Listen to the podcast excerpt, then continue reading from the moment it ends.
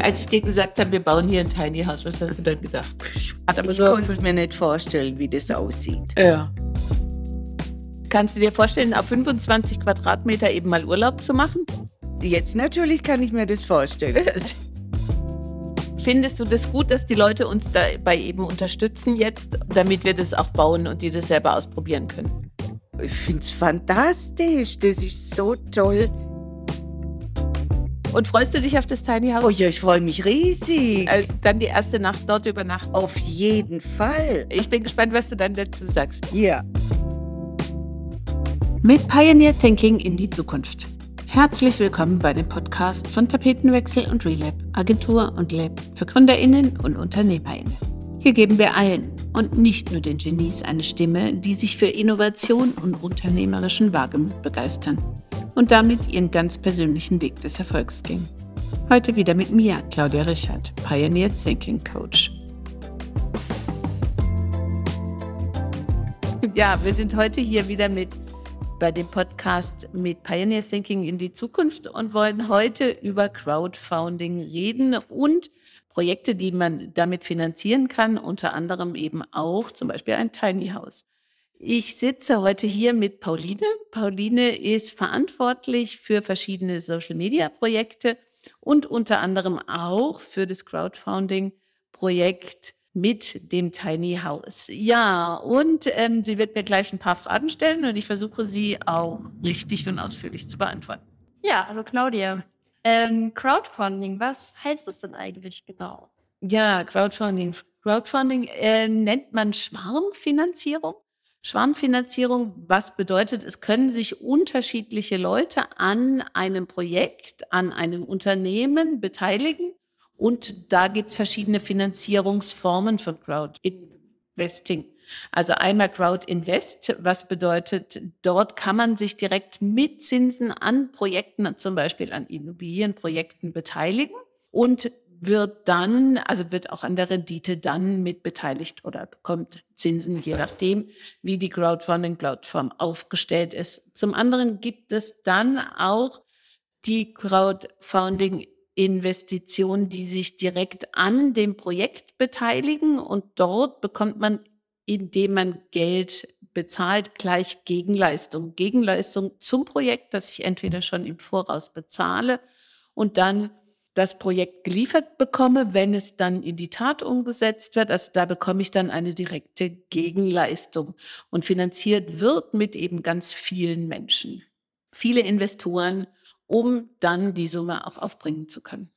Okay, ähm, vielleicht kannst du noch mal drauf eingehen, welche Vorteile genau das Crowdfunding hat, ähm, auch im Vergleich zu der klassischen Finanzierung über eine Bank. Hm. Also ähm, auch der Anfang, der ist entstanden in den USA und da ging es eben auch um Künstlerinvestitionen. Ich glaube, das erste war tatsächlich eben auch ein Musiker, der darüber eben eine Platte finanziert hat. Das heißt, es geht oftmals um kleine Projekte, die bei einer Bankfinanzierung Schwierigkeiten haben, diese zu bekommen, weil sie entweder zu klein sind oder mit ihrem künstlerischen Einkommen einfach keine Stabilität aufweisen können in einem banktypischen Modus, dass sie sagen, die haben einfach unterschiedliche Level von Einnahmen und das ist für eine Bank oft schwierig, das darzustellen und in der Crowdfunding können, dadurch, dass die Summe auf mehrere Schultern verteilt wird, ähm, andere Sicherheitsmaßnahmen eben einfach gelten. Und diese Plattformen an sich, da ist die große Sicherheit, dass eben jeder, der sein Geld investiert, wenn das Projekt nicht stattfindet, dann bekommt jeder sein Geld zurück. Das heißt, es wird immer erst ausbezahlt, wenn die Summe eben auch erreicht ist und dann bekommt man seine Gegenleistung oder eben auch dann sein Invest, wenn ich bei einem, bei einer Immobilie zum Beispiel investiert habe. Und siehst du da Trends, in welche Richtung das auch gehen könnte? Ja, da gibt es äh, tatsächlich schon ein paar Trends. Also es gibt auch Zitate von eben auch großen Bankern, die dann sagen, also die, es wird sich eine Finanzierungsform ändern. Die Banken haben das bereits auch gemerkt und es gibt schon sehr viele Banken, die auch Crowdinvest Möglichkeiten anbieten, zum Beispiel die GLS Bank, die nachhaltige Produkte, also Projekte, Unternehmen und auch Immobilien darüber tatsächlich auch finanziert und dass das tatsächlich auch künftig äh, ein großer Markt für Banken werden wird. Das heißt, in Zukunft werden wahrscheinlich, weiß ich nicht, ob alle, aber eben wirklich viele Banken auch die Möglichkeiten von Crowd-Invest-Finanzierungen anbieten. Ja, es gibt noch eine andere große Sache, ist dass äh, Crowdinvest und Blockchain. Es gibt eine neue Plattform, die gerade daran arbeitet, dass diese Investitionen nicht mehr über Banken mit abgedeckt werden, sondern über Blockchain. Das heißt, dass der Investor direkt mit dem Projekt dann verbunden ist und ohne eine Bank dazwischen geschalten. Das ist ähm, ein großes Projekt, das ist in Arbeit und da können wir sicher einfach auch noch ein anderes Mal drüber reden. Hm. Ja, das klingt auf jeden Fall sehr spannend. Ähm, ja, um was handelt es sich dann bei deinem aktuellen Projekt? Ja, bei dem aktuellen Projekt handelt es sich eben tatsächlich um ein Tiny House. Ein Tiny House und zwar in Frankreich an der Atlantikküste, weil wir, also zum einen gibt es ja auch einen familiären Hintergrund. Ne? Das ist, meine Eltern leben dort und die vermieten auch Apartments. Und dann war die Idee tatsächlich, ich finde Tiny House schon wirklich lange echt spannend und gutes Projekt, wo ich denke, da kann man tatsächlich eben mit einer kleineren Summe einmal eben entweder ein Privathaus wohnen in einer, also als eine Wohnform oder eben auch tatsächlich Dinge so anzubieten, Arbeitsplätze zum Beispiel auch, also die Möglichkeit dort einen Arbeitsraum anzubieten oder zu haben mit einem kleinen, mit einer kleinen Investitionssumme aber vor allen Dingen auch, um den Nachhaltigkeitsgedanken eben aufle aufleben zu lassen. Man braucht wesentlich weniger Energie. Man kann auch, wenn man noch Geld investiert, autark die Dinge eben mit Strom, mit Wasser, Abwasser, also tatsächlich total autark leben. Und das finde ich schon sehr spannend. Und dann hatte ich zu meinen Eltern gesagt, na dann lass uns das doch mal machen. Und lass uns dort versuchen, ein Tiny House aufzubauen, damit die Leute das ausprobieren können, damit es nicht nur immer eine Schiene ist, sondern dass es eben vielleicht auf eine breitere Bevölkerungsschicht getragen wird. Weil im Urlaub probiert man sowas vielleicht eher mal aus. Und vorher denkt man immer, was will ich mit so einem kleinen Haus? Das ist ja eben für die Jugend, mag das gut sein.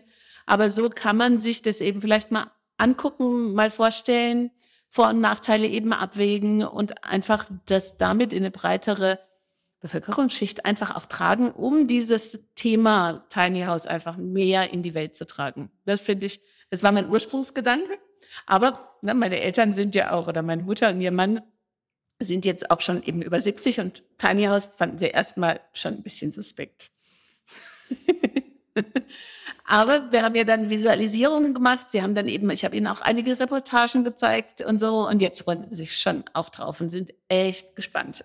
Mhm. Das hört sich ja auch sehr spannend an.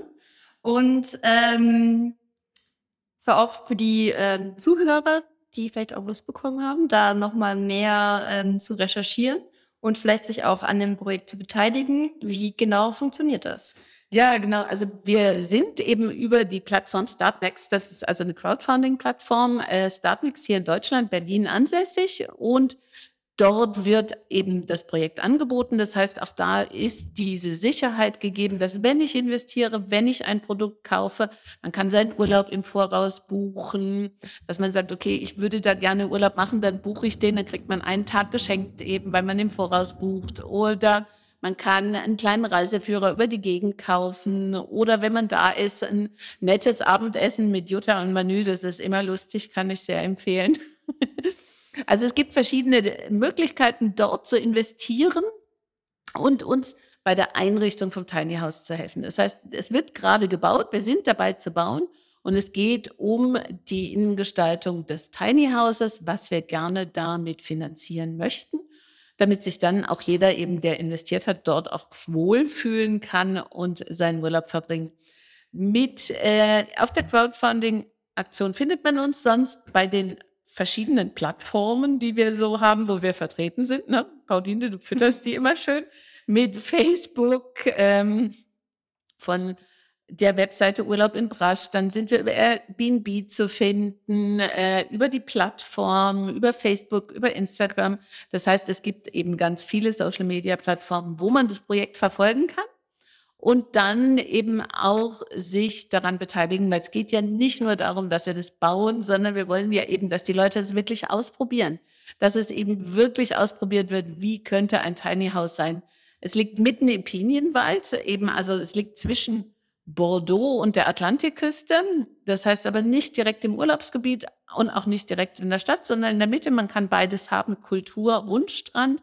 Und abends, wenn man im Tiny House ist, mitten in Pinienwäldern und kann da seine Ruhe genießen und hat noch ein bisschen französischen Flair, weil man eben mit Jutta und Manu dann noch ein Aperitif trinken kann. Ja, dann hoffe ich, dass viele Leute, die ähm, Crowdfunding-Aktion suchen, Kontakt zu dir aufnehmen, dir viele Fragen stellt, Pauline so etliche Social-Media-Kanäle. Dann ähm, hast du noch Fragen oder habe ich dir das einigermaßen ausführlich erklärt? Du hast es sehr gut erklärt und auf jeden Fall große Lust gemacht, ähm, sich da an einem Projekt zu beteiligen. Schön. Dann ähm, bis bald und demnächst hier wieder mit Pioneer Thinking in die Zukunft. Danke.